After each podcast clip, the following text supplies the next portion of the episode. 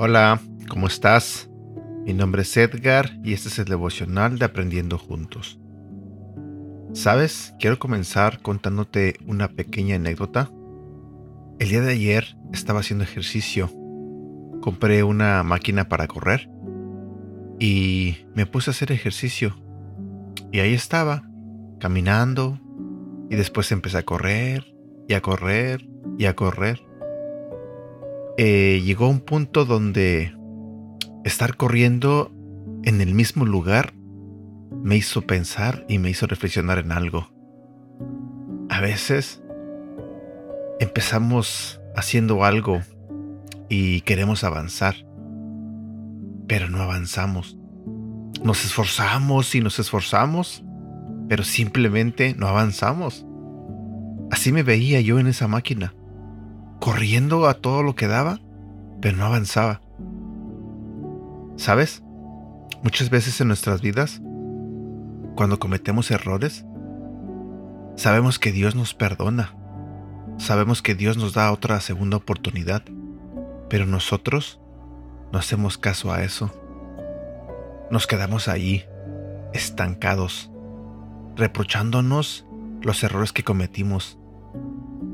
Nos sentimos culpables de cada pecado que hicimos y ni siquiera esperamos a que alguien más venga y nos señale, o nos apunte, o nos recuerde que nos equivocamos. No, no esperamos eso. Nosotros mismos, a veces, nos maltratamos. Nosotros mismos a veces nos sentimos culpables. Sentimos que no merecemos nada, que no merecemos ninguna oportunidad, que no merecemos el amor de las personas. ¿Por qué? Porque sentimos que no lo merecemos. Y así sé que hay muchas personas que les ha pasado lo mismo. A mí me ha pasado. Muchas veces me he equivocado y la he regado. Créeme, la he regado. Me he equivocado feo. He sido muchas veces cruel con las personas. En una etapa de mi vida sé que herí a varias personas. Sé que fui duro. Sé que fui grosero Sé que me comporté como un patán y por mucho tiempo me sentí culpable porque sabía que había lastimado a personas que no se merecían, que yo las hubiera lastimado, personas que solamente me estaban brindando su amor, su cariño, su afecto, su tiempo, y yo no valoré eso. No lo valoré. Y Muchas veces yo me sentí culpable y yo mismo no me perdonaba por haber sido así.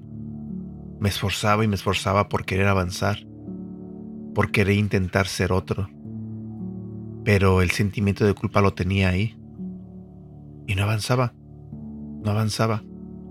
Hasta que un día entendí que para que yo pudiera avanzar, tenía que entregarle todo a Dios. Tenía que entender que Él ya me había perdonado tenía que entender que yo tenía que arrepentirme y no volver a cometer los mismos errores. Y eso es lo que he estado haciendo, no cometer los mismos errores. Yo no te digo que soy una persona perfecta, no lo soy, créeme que no lo soy, pero cada día me levanto pidiéndole a Dios que me ayude a ser mejor, que me ayude a no cometer los mismos errores, que me ayude a mostrar que Él está en mí, que creo en Él, que me ayude a mostrarle a la gente que predico su palabra, que aplico lo que aprendo de Él. Y así vivo ahora, un día a la vez, enfocándome en hacer la voluntad de Dios y no la mía. Sé que es un proceso largo, pero sé que se puede seguir adelante. Se puede uno levantar, quitarte el peso de la culpa y simplemente avanzar. Y el día de hoy te voy a hablar de un devocional que tiene que ver con eso. El tema se titula Eres libre. Pero antes de comenzar quiero hacer una pequeña oración. Señor, en esta mañana quiero pedirte que nos hables y nos ayudes a entender tu palabra para que podamos aplicarla a nuestras vidas. Te pido perdón por nuestras fallas, por nuestros pecados, y te doy las gracias, Señor, por tanto amor hacia nosotros. En el nombre de tu Hijo Jesús. Amén. ¿Te has propuesto alguna vez no volver a fallar en algo y has vuelto a caer en lo mismo? Esto puede ser frustrante, sobre todo si te has comprometido delante de Dios y hay voces acusadoras que tienen oídos en tu corazón. Quizás te reprochas una y otra vez, estás decepcionado de ti y hasta estás convencido de que Dios ya no te cree, que no toma en serio tus compromisos y que tampoco acepta tu arrepentimiento. Puede que estés pensando que estar libre del peso de la culpa es para otra gente, para esos que no tienen que lidiar una y otra vez con el mismo error o el mismo pecado. Que no es para ti porque tú estás amarrado a algo, aunque no quieres estarlo.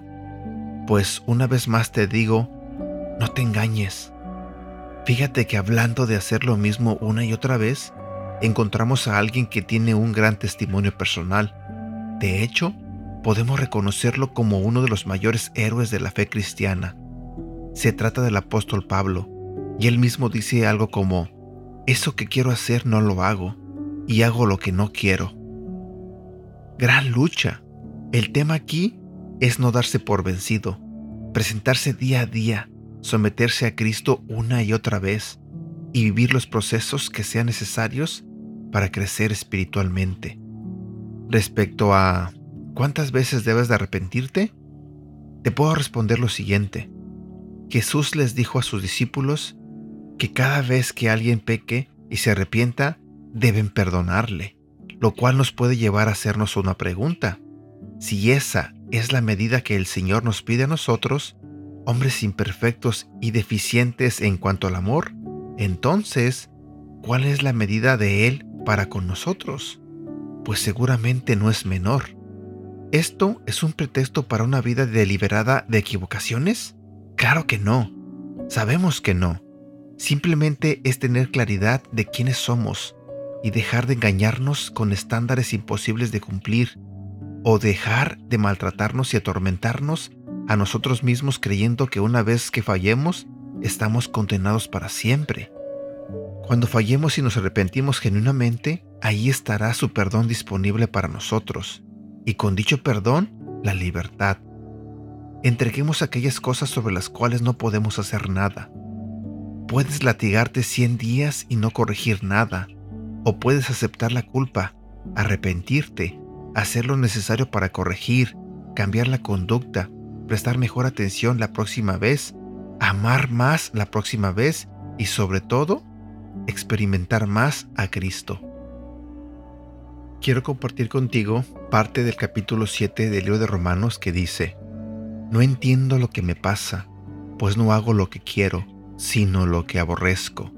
Ahora bien, si hago lo que no quiero, estoy de acuerdo en que la ley es buena, pero en ese caso ya no soy yo quien lo lleva a cabo, sino el pecado que habita en mí. Yo sé que en mí, es decir, en mi naturaleza pecaminosa, nada bueno habita. Aunque deseo hacer lo bueno, no soy capaz de hacerlo. De hecho, no hago el bien que quiero, sino el mal que no quiero. Y si hago lo que no quiero, ya no soy yo quien lo hace, sino el pecado que habita en mí.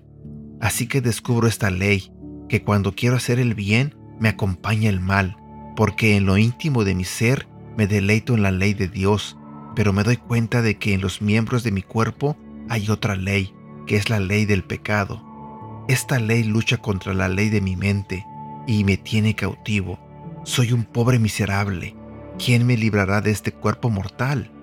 Gracias a Dios por medio de Jesucristo nuestro Señor.